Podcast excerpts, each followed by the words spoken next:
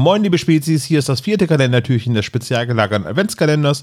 Es kommt, wie es kommen musste. Tom hat sich heute Fabian eingeladen vom Edgar Wallace, seine Nachbarn Podcast und die beiden reden über Stahlnetz. Mehr muss ich dazu nicht sagen, außer dass ihr etwas gewinnen könnt und zwar ein Hörspiel mit Fällen die auch in Stahlnetz vorkamen. Also, was ihr machen müsst, einen Kommentar schreiben zu dieser Folge am 4. Dezember auf spezialgelagert.de und ihr nehmt automatisch an der Verlosung teil. Der Rechtsweg ist ausgeschlossen. Euch viel Spaß und viel Glück. Bis morgen. Der spezial gelagerte Sonderpodcast.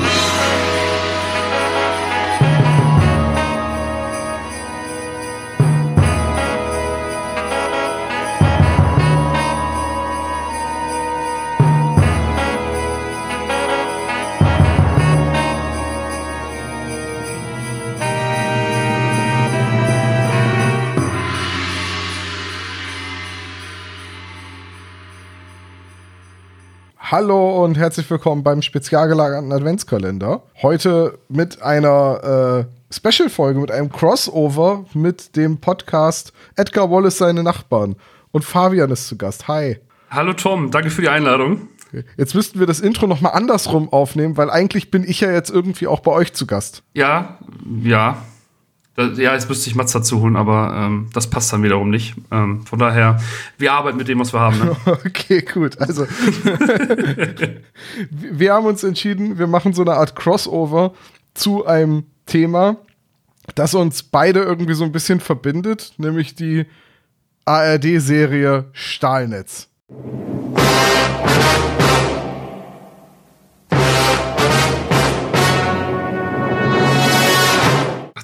Die Serie, ich habe jetzt die Alben gehört. Ach, verdammt. es ist so, wirklich, dieser Gag, ne, dass äh, Servo mal gesagt hat, Stahlnetz, das klingt wie so eine Rechtsrockband. Und dann habe ich aus Spaß in der Vorbereitung einfach mal Stahlnetz und Band gegoogelt und es gibt tatsächlich eine Band, die Stahlnetz heißt. Die machen aber alles andere als Rechtsrock. Das ist mehr so minimal Elektro aller Kraftwerk aus den 80ern. Du, wobei äh, das letzte Album ist jetzt zwei Jahre alt. Haben die, haben die noch mal eins gemacht? Weil ich weiß, die haben sich ja. irgendwie neu zusammengesetzt und anders benannt und also eine relativ bewegte Bandgeschichte. Ja, also das letzte Album 2020, ich glaube, das hieß Music for Smartphones. Ist so ganz kurz, maximal zwei Minuten. Groß, da mal reingehört. Groß, großartig. Ist, ja. ja, gut, aber das Stahlnetz meinen wir gar nicht, oder? Son Nein. Sondern wir reden über die Fernsehserie aus den 50er und 60er Jahren vom NDR, glaube ich, produziert. Stahlnetz.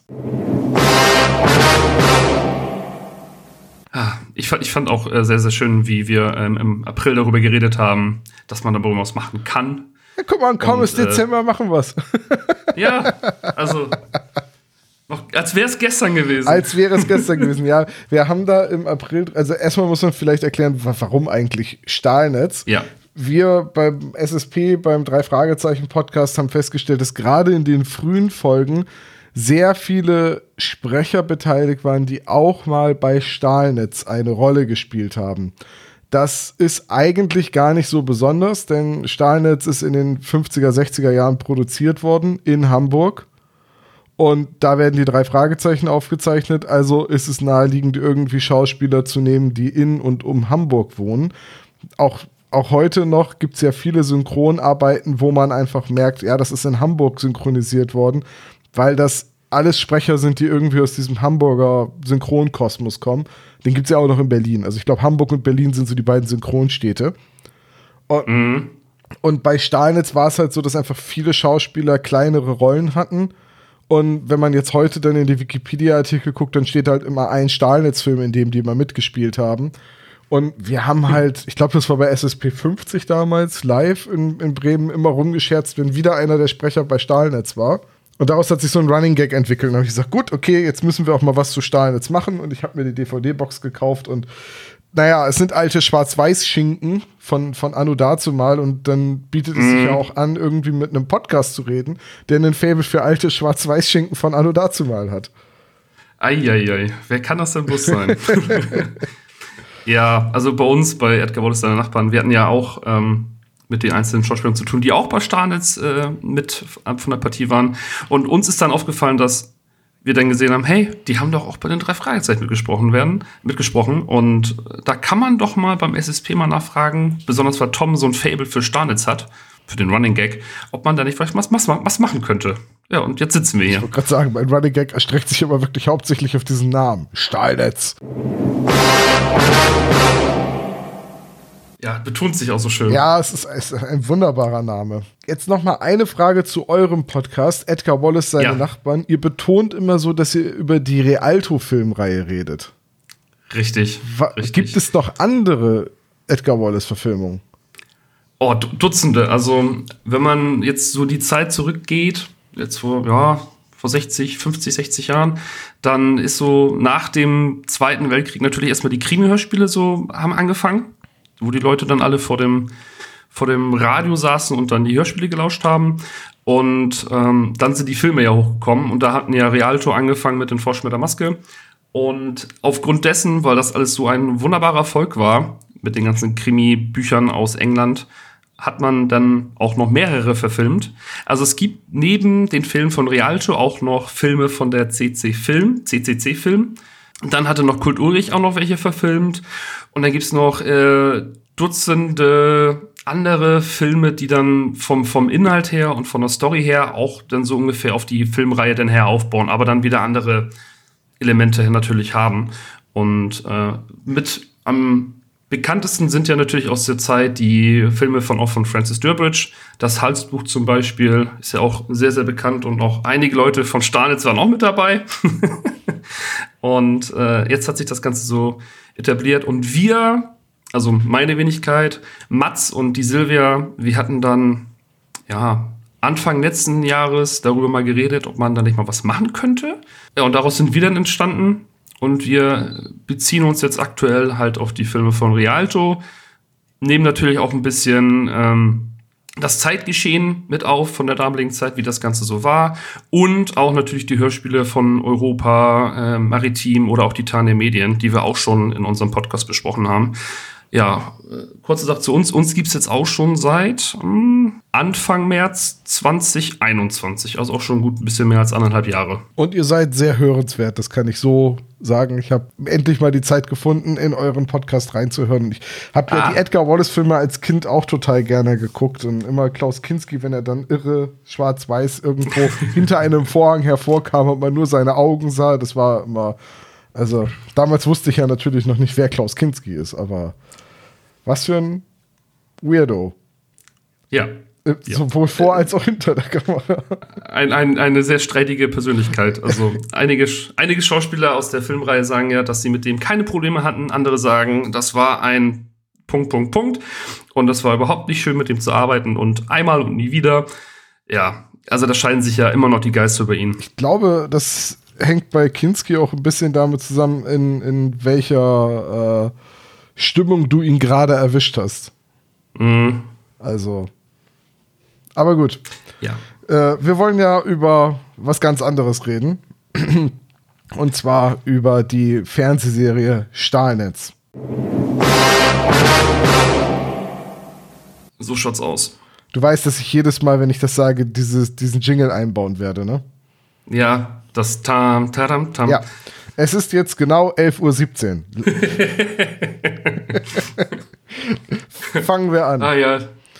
Gut. Fabian, er ja, erklär, also, erklär mir mal, was ist Stahlnetz? Stahlnetz, ja. Also Stahlnetz ist eine, ja, eine, wie sagt man, sagt man, semi-dokumentarische Polizeiserie, die zwischen Anfang 1958 und 1968 ähm, ausgestrahlt wurde. Natürlich gab es auch noch mal, ich glaube, ein Revival 1999 bis 2003. Da gab es auch noch mal sechs Folgen, aber ich glaube, auf die werden wir jetzt nicht äh, eingehen. Das ist wie bei uns im Podcast, dass wir die Real, die Giallo-Filme auch ein bisschen so außen vor lassen. Wobei die tatsächlich äh, drei Fragezeichen Besuch hätten, diese sechs neuen Filme. Ach. Ja, Axel Milberg spielt da den Kommissar und der ist ja Stimmt. seit neuestem der Erzähler bei den drei Fragezeichen. Stimmt. Stimmt. Aber lass, lassen wir trotzdem aus, weil die waren gar nicht mehr so erfolgreich und nee. wir beziehen uns wirklich auf die ersten, was sind das, zwei Staffeln oder die erste Staffel, die halt zwischen 58 und 68 lief. Genau, genau. Also es sind halt in Summa summarum 28 Folgen. Und ähm, die Vorgeschichte von Starnitz ist auf jeden Fall auch sehr, sehr ähm, erwähnenswert, weil das Ganze hat auch wie heutzutage eigentlich fast alles ein amerikanisches Vorbild. Damals lief das unter dem Titel Dragnet, zu Deutsch Polizeibericht. Und äh, da gab es das schon als Hörspiel ab 1949. Und dann wurde das 1951 fürs Fernsehen produziert von Jack Webb. Der hatte auch die Idee zum Hörspiel und der war dann auch der Ermittler in, der, in den jeweiligen Staffeln oder beziehungsweise jeweiligen Folgen als Joe Friday. Ich finde den Namen so grandios. Also, die Dragnet-Übersetzung, also die genaue Übersetzung wäre ja eigentlich äh, Schleppnetz. Genau, also, und der deutsche Titel ist dann Polizeibericht. So, so ein Netz, das man hinter sich herzieht im Wasser beim Fischen. Ja. Aber ich weiß nicht, warum, warum die Serie Dragnet hieß.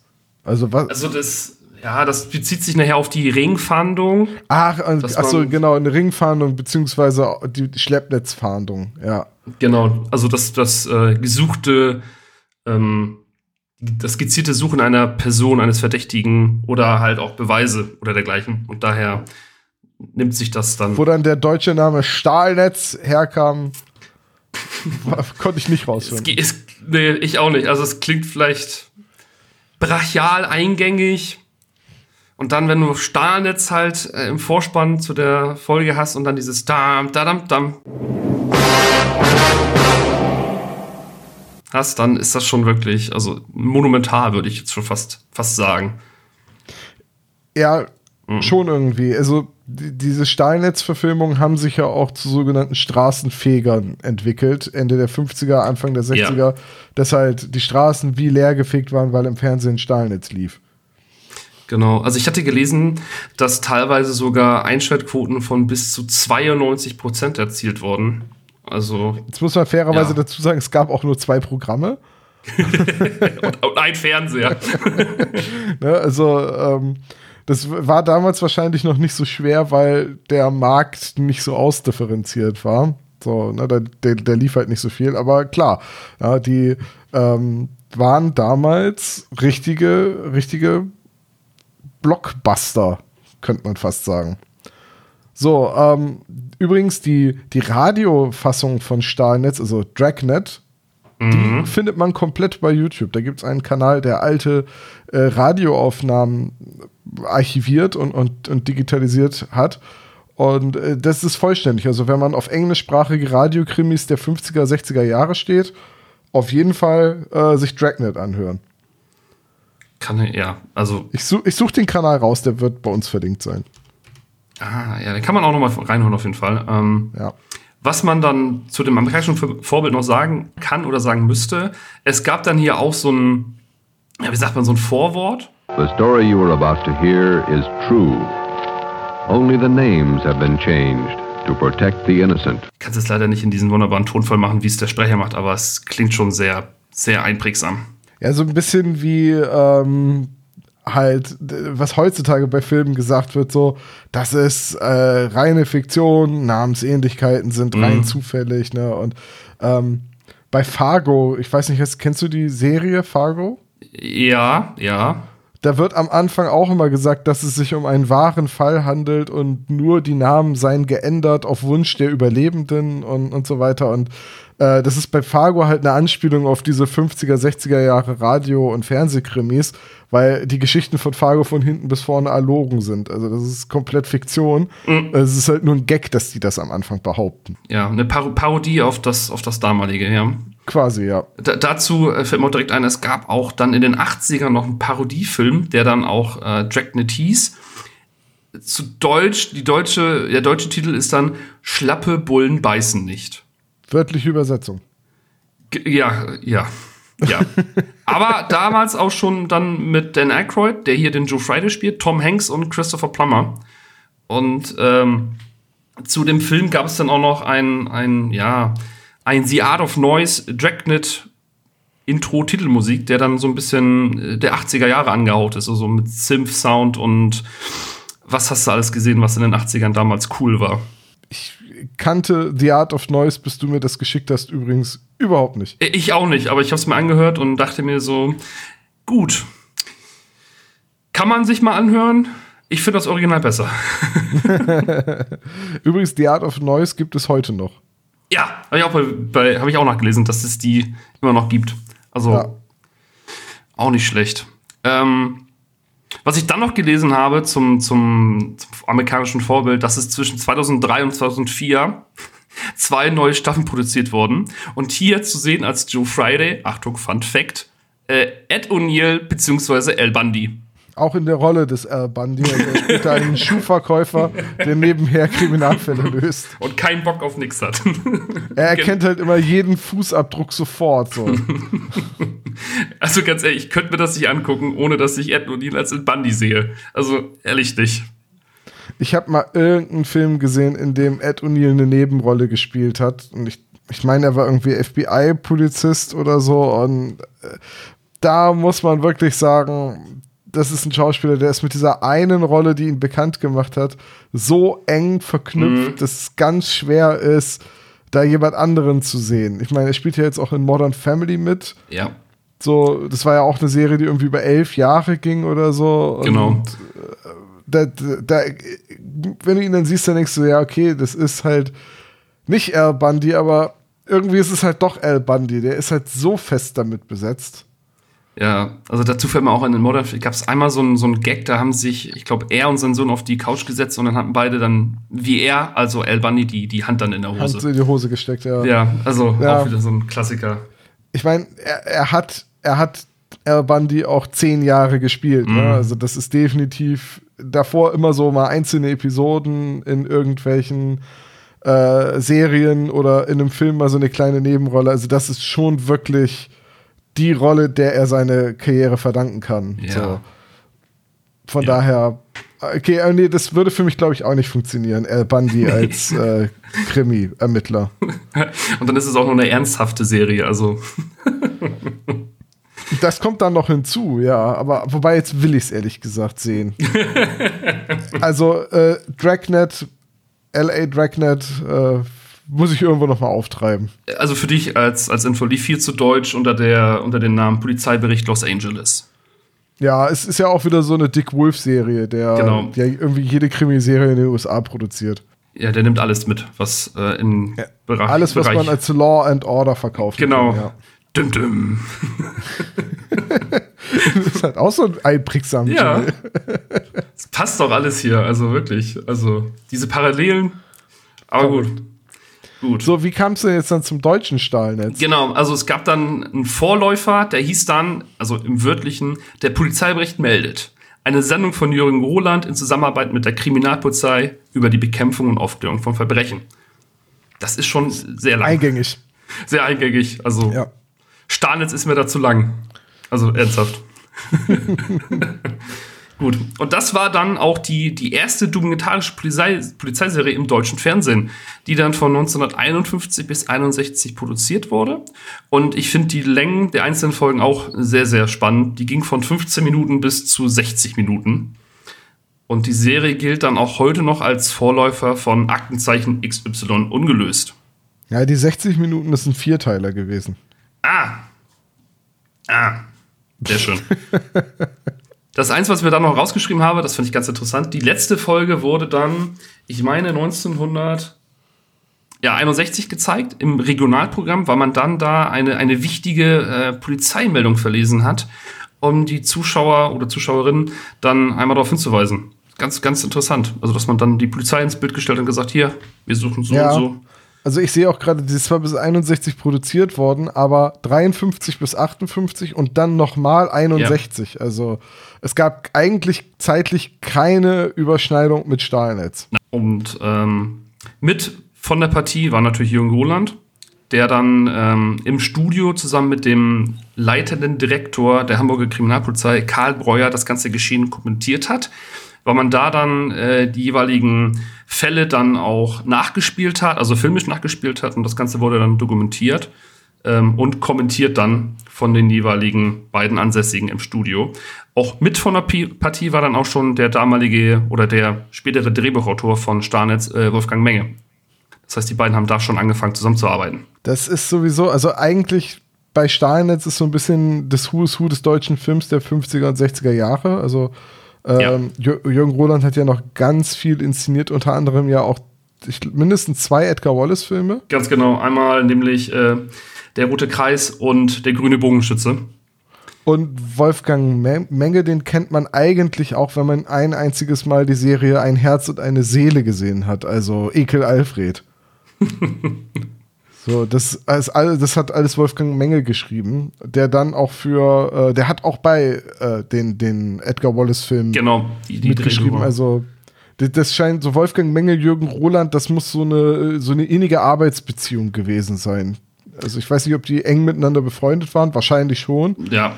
Ich habe nur mal ein Interview jetzt von Jürgen Roland gesehen, irgendwann aus den 80ern hat er das gegeben, wo er gesagt hat, die, der, der große Erfolg von, von ihm ist eigentlich nur Wolfgang Menge und den tollen Drehbüchern zu verdanken.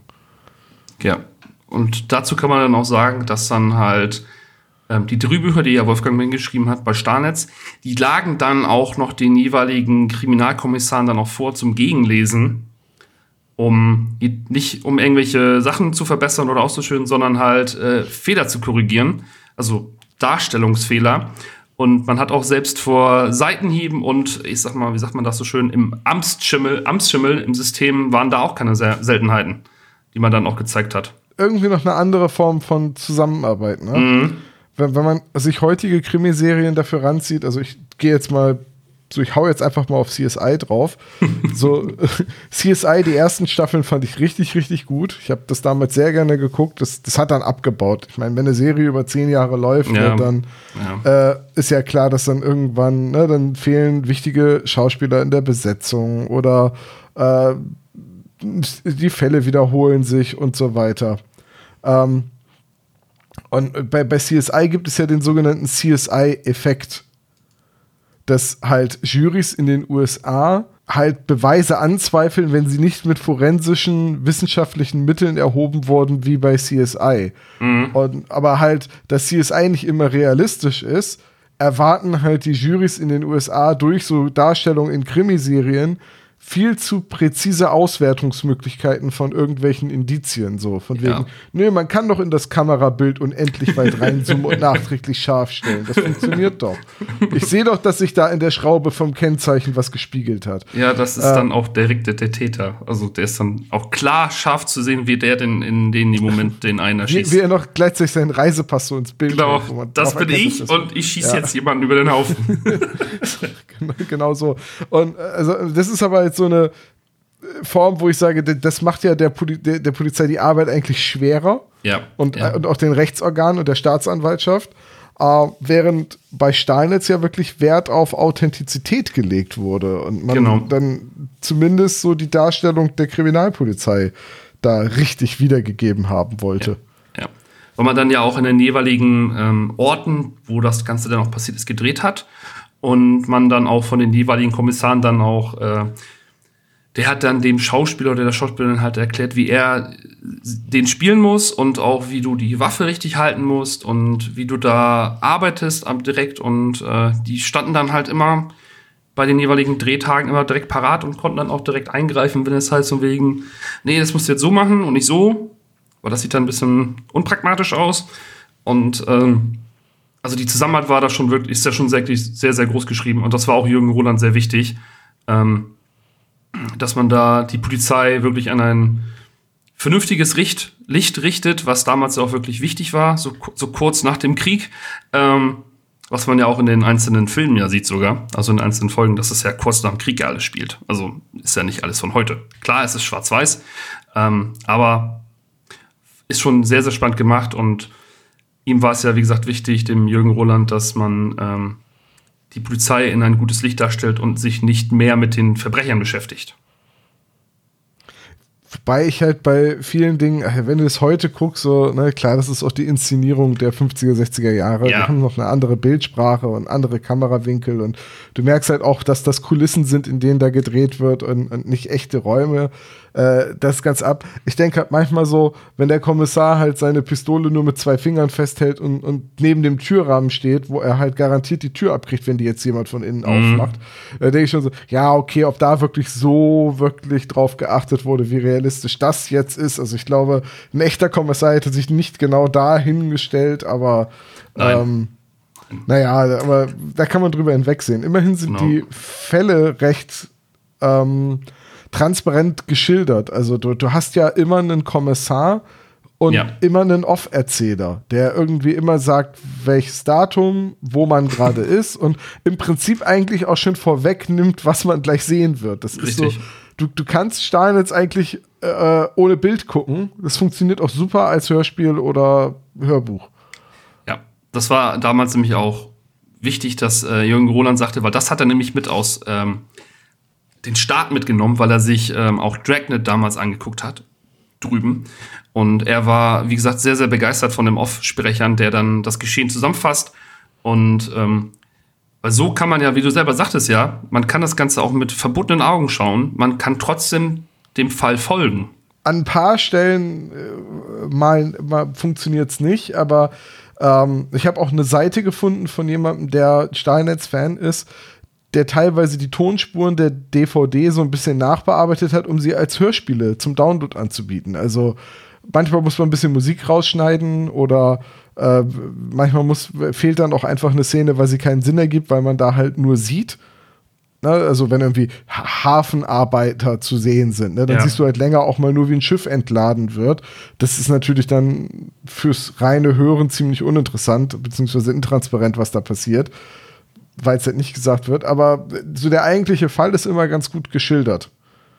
Der, der, der, ja, und die Fälle schwanken ja auch von einem Über Raubüberfall, wo jetzt keiner stirbt oder auch nichts geklaut wird, bis zu Bankraub oder halt auch ähm, den klassischen Mord gibt's auch dann in, den, in der Serie zu sehen. Ja, die, gleich die erste Folge ist ja ein Mord. Ja. Die zweite Folge ist ein Banküberfall. Die, die dritte Folge ist, glaube ich, ein Raubüberfall. Und die vierte Folge ist wieder ein Mord. Also, das sind so äh, ganz, ja, eigentlich wirklich so eine breite Kombination. Es ist halt, muss halt nicht immer der moderne Tatort sein, wo mindestens drei Leute sterben. Richtig. Und die, die Ermittler noch irgendwie dem Verdächtigen sehr nahe kommen, aber dann nicht sofort schalten und erst dann trotzdem noch mal schafft, jemanden umzubringen. Und, und da finde ich halt auch die, die, die Verteilung jetzt in den ersten vier Folgen auch wirklich sehr interessant, weil jetzt zum Beispiel die dritte Folge ist es ja nur ein, ein Raubüberfall, wo man heute sagt, sowas würde ich gar nicht mehr drehen, jetzt in der jetzigen Zeit als Tatort oder dergleichen, weil da stirbt keiner. Und auch in der Folge wird dann auch, da läuft dann der äh, Inspektor oder der Ermittler dann rum und der Film, also die Folge heißt ja die blaue Mütze. Und es gibt halt nur den Beweis, dass der Mann überfallen wurde und am Tat liegt, am Tatgang oder am Tatort liegt dann halt eine blaue Mütze und er sucht halt nach den Hersteller in dieser Folge und läuft dann halt, ich glaube, was sagte der, 57 Mützengeschäfte ab Ja, ähm, und kommt zu keiner Spur, wird dann auch in den einzelnen Mützengeschäften gefragt, warum macht er das? Und da, da habe ich mir direkt rausgeschrieben, da sagt er so einen wirklich, wirklich wichtigen Satz, es könnte ja auch ihr Opa gewesen sein. Ja, ja, es ist halt seine Arbeit und er hat da Ja. halt eine, äh, er, er hat da halt einen ganz strikten Fokus. Richtig. Richtig. Weil würde man jetzt sagen, ja, ich verfolge das nicht weiter, ich habe ja nicht genug Beweise oder dergleichen, dann, ja, dann wird es ja halt genug Raubüberfälle geben, wo man dann nicht weiter hinterherläuft. Wenn man sagt, gut, lohnt sich nicht, ist ja nichts passiert. Weil Ja, bei dem älteren Mann ist nichts geklaut worden, der ist so ein bisschen verletzt worden, das war's. Das kommt aber bestimmt in der Realität oft genug vor, dass ein Fall wegen Geringfügigkeit eingestellt Ja. wird, weil, man, weil man nicht die Personen äh, Ressourcen hat, um wirklich alles zu ermitteln. Aber hier wird das ja äh, noch komplett gezeigt ähm, mit dem jeweiligen Kommissar, der dann ermittelt. Und das finde ich wirklich sehr, sehr spannend. Und es wird ja auch wirklich sehr dokumentarisch dargelegt, wie das Ganze dann passiert, wie er dann die Geschäfte abklappert, wie er sich unterhält und wie er dann ja auch am Ende zu den jeweiligen Personen kommt, die dann auch den, äh, den Tathergang verursacht haben. Das ist aber auch wieder so ein bisschen so das äh, Krimi-Ding, oder wobei vielleicht ist es gar nicht immer so, aber eigentlich der Bösewicht wird natürlich am Ende geschnappt. Ja. So, der wir Fall sind, wird geklärt. Wir sind hier bei Starnetz, hier gibt's nur äh, zwar wahre Fälle, aber das sind alles abgeschlossene Fälle, die halt äh, kurz vorher in der Regel passiert sind und den äh, Zuschauern dann auch noch im Gedächtnis geblieben sind. Und das ist auch ein bisschen so, also die Zeichnung ist klar, Polizei ist gut, Ja, Täter sind böse. richtig. Es gibt, ich meine, gut, okay, bei einem Kriminalfall ist es in der Regel so, aber es, es, es gibt kein, also auch die Polizisten sind mehr oder minder äh, unfehlbar gute Typen. Da ist jetzt nicht, also du kriegst nicht wie in einem heutigen Tatort zu sehen, dass der Polizist nach Hause kommt und in der Ehe läuft nicht mehr und die Frau hat einen anderen und die Kinder reden nicht mehr mit ihm und er trinkt vielleicht abends nach dem Dienst mal ein zu viel und so. Äh, ne? Die werden nicht vermenschlicht. Die sind, die Polizisten sind halt die Polizisten und man erkennt sie daran, dass sie flotte Sprüche reißen und Ja. äh, coole Typen sind. So. Ja, also dazu kann ich auch nur sagen, wie gesagt, es ist alles dokumentarisch belegt und äh, Jürgen Roland wollte ja halt auch einen, einen guten Blick, also vielleicht auch ein bisschen überzogenen Blick auf die Polizei natürlich geben. Ähm, er wollte sie so gut wie möglich darstellen und äh, nicht die Verbrecher halt in den Fokus rücken. Von daher ähm, ist das schon sehr gut gemacht für die damalige Zeit. Was man auch nicht vergessen darf, wie gesagt, der erste Teil ist von 1958, also das sind ähm, mehr als 60 Jahre jetzt vergangen. Da hat sich Ja, natürlich ja. in der Polizeiarbeit viel getan und natürlich auch der Blickwinkel auf die Polizei von damals zu heute ist, glaube ich, auch ein deutlich anderer. Äh, Auch die Inszenierung hat sich halt krass Ja. geändert. Ne? Das ist so, ich meine, so 58, das ist jetzt zehn Jahre vor den Studentenprotesten und der 68er-Bewegung. Ähm, da war Deutschland auch noch ein reaktionärerer Staat. Ne? So, Mhm. das, muss, das muss man ja auch sehen. Das, ne? das ist natürlich dann auch in der Darstellung der Polizei äh, in, in so Krimiserien und so weiter drin. Das kann man da nicht wegdiskutieren. Nein, nein. Also, wie gesagt, 58, kurz nach dem Krieg und da sieht man ja auch in den, in den Filmen halt auch die Darstellung, wie das Ganze natürlich aussieht. Und ähm, ich, wie die jeweiligen Darsteller auch dargestellt sind, ähm, ist ja auch so ein Thema für sich, weil ähm, Jürgen Roland war das ja auch wichtig, dass er mit den Verbrechern redet.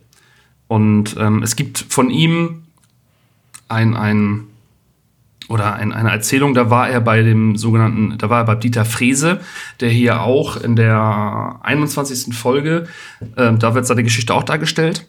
Und der hat den dann im Knast besucht und hat ihn halt zu seinem Verbrechen befragt. Das war für ihn ganz normal, weil Jürgen Roland war Polizeireporter. Und der ist dann einfach in- ins Gefängnis gegangen, hat den Frese befragt, wie er das getan hat, was er gemacht hat. Und ähm, ja, ist dann einfach rausgegangen, hat das Ganze dann äh, mit Wolfgang Menge abgeklärt und die beiden haben dann ein Drehbuch geschrieben.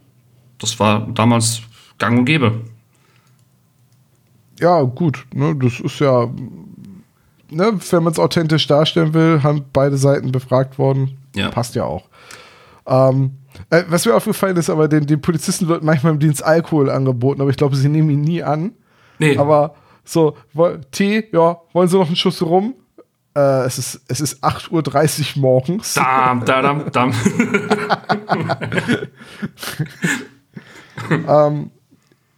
Wollen wir mal über die Parallelen zu den drei Fragezeichen reden? ja, sehr gerne. Also ich habe in der ersten Folge tritt gleich Manfred Steffen auf, der spielt da einen Fotoladenbesitzer. Ja. Fotografen ist, ich weiß nicht, ob er Fotograf ist, aber er verkauft Fotoequipment. Und das ist Orbert Hitfield aus den drei Fragezeichen. Man hört es auch direkt raus, also wirklich. Die, die Stimme hat man sofort im Kopf. Äh, ja, ab da konnte ich das auch irgendwie nicht mehr, mehr wegdenken, aber Nein. das war halt, äh, das war halt richtig so ein Moment so, da, manchmal, die, die Tonaufnahmen sind halt nicht so toll. Ne? Das ist zwar alles digital remastered und man kann sich das auch wirklich noch gut auf DVD angucken, aber die Tonaufnahmen, da merkst du halt schon, da sind halt Mikros benutzt worden von vor 60 Jahren. Ja. Da, das ist schon ganz krass. Und in der zweiten und dritten Folge, jeweils in einer kleinen Nebenrolle, äh, Willem Fricke. Und der war in zwei Folgen Inspektor Kotter, bevor Holger Malich die Rolle fest übernommen hat. Ja, stimmt. Stimmt. Ja. Ne, nämlich einmal in Spuk im Hotel und oh, das gab noch eine andere Folge, in der äh, der, der, der hat als Inspektor Kotter jeweils immer nur so einen Satz am Ende, so gut gemacht, Justus. Wir nehmen die Leute da mal fest. Und da war, äh, im Rache des Tigers war er noch. Ah, das kann sein, ja. Und genau, ja, ja, genau. Und, und hier äh, spielt er aber keine Polizisten, sondern er spielt irgendwie immer Gauner und in dem, in dem anderen Film einen Gemischwarenladenbesitzer, also auch so eine Art Gauner. Ein, eine Krämerseele. Eine Krämerseele. Ja, und für, für mich, oder beziehungsweise für uns aus dem äh, Edgar Wallace Podcast, da ist zum Beispiel jetzt in der ersten Folge ist ja auch direkt ähm, der Helmut Lange zu sehen als ähm, Kriminalinspektor Matern. Das war mit seiner erste Folge, also seine, seine erste schauspielische Arbeit. Danach, dadurch ist er berühmt geworden. Und das war ja auch so ein, so für die Leute, die damals bei Stahlins mitgedreht haben, das war so ein Sprungbett für den, weil die wurden dann durch das Ganze sehr berühmt. Als Fernsehschauspieler oder halt auch als Kinoschauspieler. Weil auch der Helmut Lange sieht man auch in einem Edgar Wallace-Film ähm, im Fälscher von London. Hatten wir das schon gesagt, dass Jürgen Roland halt viel unbekannte Schauspieler besetzen wollte, damit die Leute nicht denken, ach Mensch, das ist doch der Genau. Klaus Kinski, sondern die äh, oder Heinz Erhardt. Nee, äh, ne, sondern er hat halt Leute besetzen wollen, die, die man nicht kennt, damit der Fall authentischer Ja, wirkt. ja, die Darstellung so, so realistisch wie möglich und äh, finde ich auch sehr gut gelungen. Und äh, später, in den späteren Folgen, ist das Ganze natürlich noch ein bisschen, ja, also da sind dann auch mehrere bekanntere äh, Schauspieler eingesetzt worden, weil zum Beispiel auch in einer Folge ist auch Eddie Ahren zu sehen als ähm, als linke, als rechte Hand von einem Inspektor, der dann auch gespielt wurde von Karl Georg Sebisch, den man auch schon in einem Edgar Wallace gesehen hat. Und Eddie Arendt kennt man halt aus ganz, ganz vielen Edgar Ja, Wallace-Verfilmungen. Ne? ja. Immer als, äh, als, als lustiger Mensch vom Dienst. Wobei Und er auch, auch mal Gangster gespielt hat. Also er kann auch den Gangster. Ja, aber ich kenne ihn vor allem aus lustigen Rollen, weil er ja auch Komiker war. Mhm. Äh, und ich muss gerade echt überlegen, wie hieß das denn noch? Ähm, Harald und Eddie. Mit Harald Junke Ja, zusammen. ja, ganz genau. Ja. Ich meine nicht, dass ich das gesehen hätte. 87 bis 89 lese ich hier gerade, aber ähm, so, da wäre ich drei gewesen im besten Fall. Ich, ich war da noch gar nicht geplant, also alles gut. eben, eben äh, das ist so, aber das hat man dann, das wurde halt wiederholt und dann hat man das mal gesehen. Deswegen, Eddie Arendt kenne ich eigentlich nur aus Edgar Wallace und aus, aus, aus dieser Comedy-Serie. Ja. und in Folge 4 am Anfang, die beginnt in einer Hamburger Hafenkneipe auf der Reeperbahn. Und da sieht man am Anfang einen Gitarristen, der ein spanisches Lied intoniert und das ist Freddie Quinn. Ja, der kam mir so bekannt vor. Wer ist das? Das ist natürlich dann, der war natürlich 1959 schon super bekannt. Ja, dass der da mal so eine Hafenkneipe in so einer Spelunke in Hamburg spielt? Ja, also. Ja, ich glaube, das war, glaube ich, auch mehr so ein, so ein, heute würde man sagen, ein Cameo-Auftritt. Ja. Aber äh, das fand ich irgendwie, irgendwie schön. So, das so, Mensch, dass ich, dass ich Freddie Quinn da sehe. Der da mal so ein Liedchen schmettert. Ja. Zu einem eigentlich Mordfall, weil das ist es, in der Folge geht es um einen Mord. Also, Aber es, es wird auch irgendwie gar nicht mehr so richtig äh, beleuchtet. Also, na, also der, das, der, der ist halt einfach nur da, so als so eine Opening-Nummer. Ja. Also der, der spielt für die Handlung keine Rolle. Der, ist, Nö. der, der spielt da sein Lied, um so die Szene zu setzen. Wir sind hier in einer Hafenkneipe, hier gibt's Live-Musik und dann schwenkt die Kamera rüber und ab da geht es um das Verschwinden dieser jungen Frau. ja. Freddie Quinn ist ja aber auch ein Kriminalkommissar. Echt? Der hat ja in den Scotland Yard-Hörspielen den Inspektor Mac McIntosh gesprochen. Oh, stimmt. Also schon wieder Ja. eine nächste Parallele. Also es, es, es hört nicht auf. Ja, man könnte meinen, dass das irgendwie alles in Hamburg produziert wurde. Ich weiß auch nicht. Alles auf ein Eck irgendwie. Also ich schwierig. Ja, irgendwie, irgendwie scheint der Hamburg der gemeinsame Dreh- und Angelpunkt zu sein. Das ist so. Irgendwas stimmt mit dieser Stadt nicht. Ganz merkwürdig. Da sollte man mal ermitteln. da, da, da, da.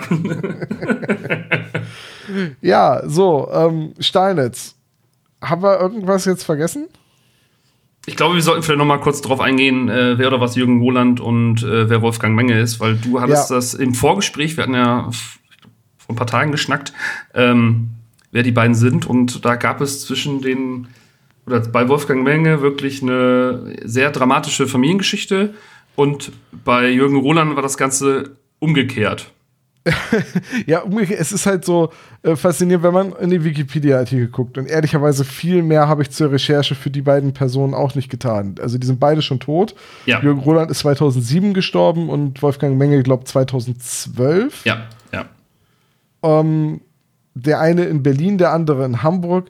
Jürgen Roland hat halt 1943 das Abitur gemacht, das Notabitur äh, in Kriegstagen und ist dann direkt in den Reichsarbeitsdienst eingerückt und war später dann noch wahrscheinlich dann nicht mehr lange. Ich meine, 43 Abitur, Reichsarbeitsdienst und so weiter. Aber er war in einer Propagandakompanie der Waffen-SS. Äh, und später auch der Wehrmacht. Keine Ahnung, ideologisch, hm, weiß ich nicht, nichts belegt, habe ich nichts zu gefunden. Nee, ich leider halt auch nicht.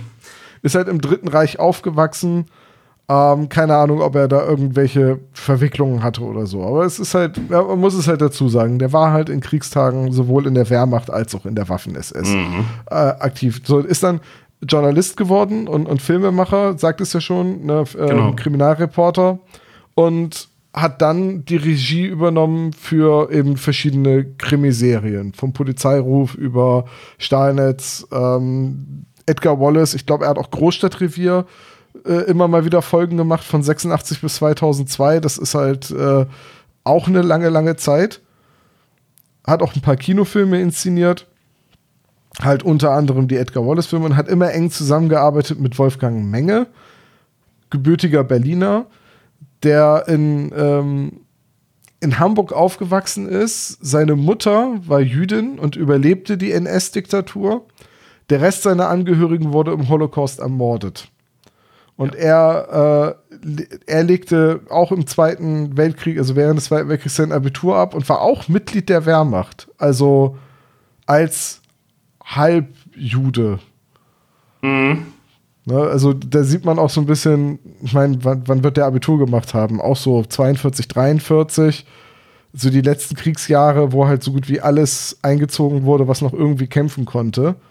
Ja. Da war es dann wahrscheinlich auch mit der Ideologie nicht mehr ganz so. Nee, ich glaube auch nicht. so, und der ist dann Drehbuchautor geworden und Schriftsteller und hat eigentlich alles geschrieben, was im deutschen Fernsehen läuft. Ja. So, Filme, Krimiserien, halt fast alles, was irgendwie von Jürgen Roland inszeniert wurde, diverse Tatortfilme. Ähm, dann eben sowas wie ein Herz und eine Seele, was halt diese spießbürgerliche Nachkriegsgesellschaft in Deutschland sehr gut auf die Schippe nimmt. Kann man auch heute immer noch sehr gut gucken. wenn, wenn man ungefähr weiß, was die Berliner Mauer ist und was die Zone ist und so weiter, weil Ekel Alfred, also Alfred Tetzlaff ja immer so auf den Osten draufhaut. ähm, Während Dieter Krebs, der seinen Schwiegersohn spielt, halt eher so ein linker Student, äh, 68er und äh, ja, eher so ein Sozialdemokrat ist. Ich glaube, der ist auch in der SPD, weswegen er immer als Soze beschimpft wird von, von Ekel Alfred. Also, mhm. wie gesagt, diese nachkriegs-spießbürgerliche Gesellschaft wird da sehr gut auf die Schippe genommen. Ähm, und die beiden, die müssen ja irgendwie, boah, wie lange haben die zusammengearbeitet? 40 Jahre? Äh, ja, ja, ich glaube, das waren schon so ein paar Jahrzehnte, die die dann zusammengearbeitet haben. Und äh, du selber sagtest ja auch schon, dass äh, Jürgen Roland seinen Erfolg oder die Erfolge, die er gefeiert hat, zusammen äh, nur verdanken konnte, weil es ja von Wolfgang Menge äh, geschrieben wurde. Ja. Du, du äh, also Tom, du sagtest ja, du hast jetzt wie viele Folgen vom Stahlnetz geguckt? Ich habe die, die ersten vier, fünf geguckt. Viel mehr habe ich leider in der Vorbereitung nicht geschafft und wollte eigentlich immer noch ein paar von den späteren gucken, dass, dass ich zumindest weiß, wie sich das dann auf lange Sicht entwickelt hat, weil das lief ja nun auch fast zehn Jahre. Ja. Ähm, da wird sich ja einiges noch verändert haben, so in der Erzählweise. Also ich habe durchgeguckt, ähm, alle 22 bzw. 24 Folgen sind das ja, weil das ja, ja zwei Folgen sind doppelt Mehrteiler, also Zweiteiler. Ähm, so von der, von der Machart her bei den ersten vier, fünf Folgen, die du geguckt hast, was sagst du dazu? Ich finde, man kann das immer noch erstaunlich gut gucken, auch wenn das halt mit 60 Jahren schon echt alte Filme sind. Mhm. Ich mag aber auch alte Schwarz-Weiß-Filme und gerade so in der, in der, in der Nachkriegszeit ähm, da sind halt wirklich viele Leute, die man dann aus den Jugendhörspielen der 80er Jahre kennt, noch als Schauspieler aktiv gewesen. Also ich habe auch mal durch Zufall einen Film mit Horst Frank, also äh, Kommissar Reynolds von den drei, ja. drei Fragezeichen-Folgen, ähm, gesehen und äh, war ganz erstaunt. Die Stimme kennst du doch irgendwoher. Man merkt halt schon an den Tonaufnahmen, dass das alte Filme sind, weil du hast doch dieses, dieses Rauschen, dieses leichte Knarzen, was alte Filme halt ja. haben, durch die alten Mikrofone. Ähm, die haben halt ein anderes Erzähltempo und eine andere Bildsprache. Aber die sind spannend geschrieben. Also so spannend geschrieben, dass man denen gut folgen kann.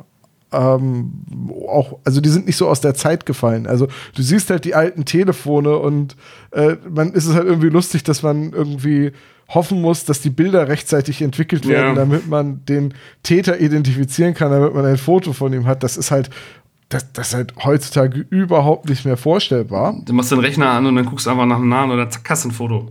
Ja, ja, oder der, der Polizist holt eben sein Smartphone raus ja, und macht so. ein Foto von dem Verdächtigen, schickt das rüber und fragt die Leute in der Zentrale, ob er das ist. So, das ist halt heutzutage, ne, aber das ist bei den drei Fragezeichen, wenn du die ersten Folgen aus den 80er Jahren hörst, ja genau das Gleiche mit dem. Telefonleitungen werden oberirdisch verlegt und ja. wie sollen wir denn anrufen? Wir haben hier doch gar kein Telefon und hol mal schnell die Adress-CD-ROM, Bob, so, ne, in den 90ern. Äh, das ist halt alles aus der Zeit gefallen. Aber ich finde, man kann Stahlnetz immer noch sehr gut gucken. Und man kriegt die komplette Serie ja auch auf DVD. 22 Filme mag ich fast gar nicht sagen, weil, naja, das, die, die ersten Steinitz-Episoden sind alle nur so eine halbe, dreiviertel ja. Stunde lang. Ähm, aber man kann die Serie auf jeden Fall noch sehr gut gucken. Und gerade wenn man halt die alten Schauspieler aus den drei Fragezeichen Hörspielen und so mag, dann entdeckt man halt immer mal wieder was. Wie jetzt zum Beispiel jetzt in der ersten Folge, den man von Steffen als äh, Fotobesitzer, Foto Ja, zum Beispiel. Ne? Oder eben ähm, auch Freddy Quinn. So, das ist halt, ja. ne? Ist schon irgendwie cool. Das ist also, was man, wie du selber schon sagtest, die Qualität ist wirklich nicht so ganz mehr der Hit. Man hat natürlich so gut wie möglich versucht, das Ganze zu digitalisieren. Wenn man jetzt die DVD jetzt ins Laufwerk schmeißt und anmacht, dann wird's auch direkt, dann gibt's auch direkt mit, ich glaube, in den ersten paar Minuten direkt einen Hinweis von wegen, man hat das Beste aus den Tonspuren und Filmspuren von damals versucht herauszuholen und äh, dass selbst äh, ja, Bildkrissel und so ähm, nicht verweinbar sind. Und ich finde, da ähm, sticht am meisten die Folge 9 heraus. Das ist, ähm, die Folge 9 ist Welker unter anderem wegen Mordes. Ähm, da ist die Bildqualität wirklich ist schwierig zu gucken, weil das wirklich sehr, sehr alt ist und auch die Digitalisierung hat da nichts möglich äh, mehr machen können. Ähm, aber es ist von der Tonspur wirklich noch sehr gut zu hören. Also man hört wirklich alles raus, bloß schauen ist schwierig. Ähm, aber man muss Fan sein von den alten Krimi-Filmen oder jetzt hier zum Beispiel Krimi-Doku-Serie. Ähm, ist so ja, ist so ein Ding für sich. Muss man Liebhaber für sein, aber ich finde, in der Moderne, jetzt in der heutigen Zeit, kann man sich das immer noch gut angucken. Für meine Verhältnisse natürlich. Ich hatte auch irgendwo gelesen, aber du kannst mich da gleich korrigieren, falls es nicht stimmt, dass es auch Steinitz-Episoden gibt, die nicht überliefert sind. Also die, wo es in den Archiven keine Aufnahmen mehr von gab, die halt versendet worden sind und dann verloren gingen. Ich meine da, ja, ich meine vage da auch was gelesen zu haben. Ähm, es ist ja, da, damals war das so, dass, wie jetzt ja heute leider ja auch, also Ressourcenknackheit und Ressourcenknappheit und mehr, äh, gewisse Sachen wurden mehrfach wiederverwendet, dass man da halt auch einzelne Filme überspielt hat oder auch einzelne Tonaufnahmen. Ähm, ich meine, das ist gut möglich gewesen, dass es da auch Relikte gibt, die wir leider heutzutage nicht mehr sehen können, weil sind nicht mehr vorhanden. Es hat wahrscheinlich auch in den 50er Jahren niemand damit gerechnet, dass dann irgendwann 70 Jahre später jemand die DVD-Box besitzen wollen wird, um dann alte Schwarz-Weiß-Verfilmungen zu gucken. Also, äh, das ist ja, damals hat man ja für, fürs Fernsehen produziert, hat, ja. halt nicht damit gerechnet, dass es noch 10, 20, 30 Mal wiederholt wird. Ich ja. meine, als sie Dinner for One aufgenommen haben, haben die doch nicht damit gerechnet, dass es jedes Silvester laufen wird. Richtig. Und deswegen dachte man, ja, gut, für heute Abend gedreht, zeigen wir einmal und dann kommt das in die, in die, in die Keller-Rumpelkiste, äh, ins Archiv. Und dann ist das da unter Schluss, Verschluss für 50, 60, 70 Jahre. Und dann äh, ja, fällt der, der Praktikant in, die, in den offenen Kellerschacht rein und dann findet er das Vermächtnis und sagt, ey, das sollte man vielleicht mal digitalisieren. du kannst heute noch bei den öffentlich-rechtlichen Sendungsmitschnitte bestellen für, ich glaube, irgendwie 10 Euro und dann kriegst du einen physischen Datenträger mit dem Sendungsmitschnitt zugeschickt. Super 8 oder im. das geht, glaube ich, sogar auch bei den öffentlich-rechtlichen Radiosendern. Wobei die natürlich auch eine gute Download-Mediathek haben. Ja. Aber ähm, irgendwie cool, dass es die alten Filme noch gibt, aber irgendwie auch schade, dass eben das nicht in der Vollständigkeit vorliegt, dass es halt unwiederbringlich weg ist, weil es mhm. irgendwann verloren gegangen ist. Ne? Man hat das ja, wie wir ja schon selber gesagt hatten, ja auch zum Anfang, nochmal versucht, wieder aufzuleben, von 99 bis 2003. Ähm, ich weiß jetzt nicht, ob das jetzt mit von mäßig bis guten Erfolg lief, aber ich glaube, an die damaligen Erfolge konnte man nicht mehr anknüpfen. Ähm, was ich aber gelesen habe, dass in den neueren, neueren, ich meine, das ist 99, ist auch schon wieder Jahre, äh, zwei Jahrzehnte her, äh, dass da auch dann Jürgen Roland mit äh, als, als Berater fungiert hat. Also, dass der dann sagte, gut, ja, ihr wollt das neu drehen, kein Thema, ich stelle mich dann zur Verfügung und unterstütze euch dabei. Ja, wobei man ähm, auch sagen muss, dass das nicht so erfolgreich sein würde, das hätte man Ja. ahnen können. Also, da, wenn du was nach so vielen Jahren noch wieder belebst, dann, dann hat sich die Sehgewohnheit verändert. Das ist so, als würde jetzt heute ähm, Werner Schulze-Ertel zurückkommen und wieder Familienduell moderieren. Ich glaube, das würde einfach nicht funktionieren. Und die, die privaten Fernsehsender haben ja nun wirklich oft und, und, und re- regelmäßig versucht, irgendwelche alten Fernsehkonzepte wiederzubeleben. Das kommt dann für ein Special wieder, dann freuen sich alle drüber, aber das wird nie wieder so erfolgreich, wie es Ja. war. Und das gleiche gilt jetzt meiner Meinung nach auch für Wetten das. So, Ja. das kommt jetzt einmal im Jahr und Thomas Gottschalk wird einmal im Jahr wieder eingeflogen, damit er das machen darf.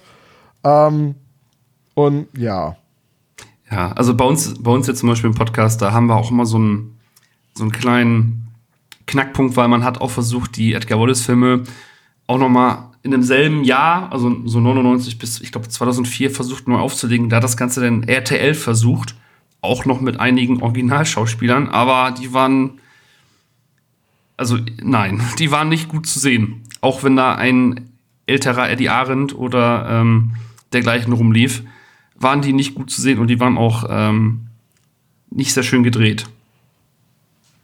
ja, ich meine, die, die beste Neuinterpretation von Edgar Wallace ist doch sowieso der Wichser. Ja, alle, alle Male. Also gibt Also, nichts gibt nichts auch- Besseres. Auch wenn das natürlich eine Parodie ist, aber da merkst du noch in der ganzen Bildsprache mit Black White Castle und so weiter, äh, dass sie sich halt wirklich große Mühe gegeben haben, an diesen alten Stil heranzukommen. Ja, da, dazu fällt mir immer den, den Satz ein. Ähm, vor, vor drei Jahren gab es ja die, die, Blu- die Blu-ray-Box zum 15-jährigen Jubiläum. Und da hatte der Oliver Kalkofe ein Vorwort gesagt und hat gesagt, der Wichser, der ist heute noch zu schauen. Der ist heute noch ein, ein zeitloser Klassiker. Und das ist er auch. Also, ganz ehrlich, über die Wichser-Filme bin ich nur zu den Edgar Wallace-Filmen gekommen und nicht andersherum. So war es bei mir, so war es zum Beispiel auch bei Mats, der mit mir im Podcast mitsitzt. Äh, bei Silvia ist es ein anderer Fall, aber so bin ich zu den Edgar Wallace-Filmen gekommen. Edgar Wallace war für mich immer, ich habe das als Kind halt geguckt in der Grundschule, so, ne, liefen die Schwarz-Weiß-Filme irgendwie auf Kabel 1 oder so und ich habe die dann immer gerne geguckt. Und ähm, Otto hatte eine Fernsehsendung und Otto hatte dann so in seiner Fernsehsendung ein Segment, wo er sich selbst immer in Edgar Wallace-Verfilmungen reingeschnitten und rein retuschiert hat. Otto die Serie. Genau, und dadurch kannte ich halt diese ganzen Schwarz-Weiß-Szenen so und habe dadurch dann, wenn ich dann diese Schwarz-Weiß-Filme gesehen habe, nicht weggeschaltet, weil das kenne ich doch aus Otto. Und also im Prinzip hat Otto mich zu äh, Edgar Wallace gebracht. Soll ich dir mal dazu was verraten? In der Serie wurden auch die Schauspieler dann, die in den Edgar Wallace-Filmen waren, synchronisiert. Und jetzt darfst du mal raten, wer den Klaus Kinski synchronisiert hat. In, in Otto. In Otto. Wer in Otto die Serie Klaus Kinski, äh, Ja. boah, Das keine Ahnung. Jens- Oliver Kalkove. Nee, Jens Wawritschek. Nein, Doch. echt jetzt? Doch. Ja. Das ist ja großartig. Jens Wawritschek hat Klaus Kinski synchronisiert. Yep, in Otto die Serie. also, wenn du dir das heute anhörst und dir äh, dann eine Szene anguckst mit Klaus Kinski und dann hörst du dann äh, Peter sprechen, das, ah, das vergisst man nicht. Ach, das ist ja großartig. Also, So, jetzt sind wir, jetzt sind wir irgendwie von, äh, von, von äh, Stahlnetz zu Otto gekommen, haben aber wieder die Brücke zu den drei Fragezeichen geschlagen. ja. Könnte man glatt meinen, dass das alles in Hamburg produziert Ja, wurde. irgendwie, also ich weiß das nicht. Da. Wobei ich gehe jetzt mal davon aus, Otto, die Serie ist ja wahrscheinlich in Köln produziert worden. Oder wo, oder wo sitzt RTL genau? Ich weiß es nicht. Nee, Pro7 ist in Köln, ne? Egal, egal, egal, egal. Ähm, von, von daher, tja, ich finde, wir haben ganz gut Stahlnetz mal eingeordnet. Wir haben den Running Gag beim SSP erklärt und ich, ich glaube, für Edgar Wallace seine Nachbarn war auch einiges dabei. Ja, auf jeden Fall. Und deswegen bedanke ich mich ganz herzlich bei dir, Fabian, dass du bei diesem Adventskalendertürchen dabei warst. Sehr, sehr gerne. Vielen Dank für die Einladung und äh, ich ver verneige mich symbolisch. Ja, das, ist, das musstest du jetzt ja sagen. Gut. Und, und bei uns geht es morgen im Adventskalender mit der nächsten Überraschung weiter. Wie immer verraten wir nicht, was es ist. Und hört auf jeden Fall Edgar Wallace seine Nachbarn. Äh, großartiger Danke, Podcast danke, danke. über Schwarz-Weiß-Filme. Vielen Dank. Also in dem Sinne, macht's gut. Großfest. Tschüss.